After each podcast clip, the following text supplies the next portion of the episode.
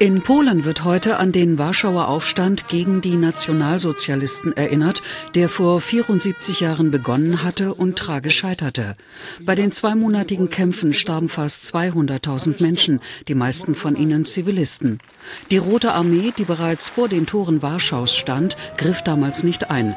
Nach der Niederschlagung des Aufstands wurde Warschau von den deutschen Besatzern systematisch zerstört.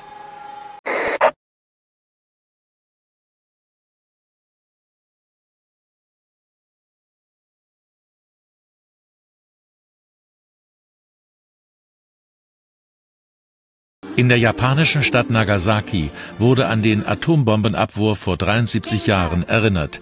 Zahlreiche Menschen kamen, um der 74.000 Opfer zu gedenken. Erstmals nahm UN-Generalsekretär Antonio Guterres teil. Er forderte alle Staaten auf, ihre Atomwaffen abzuschaffen.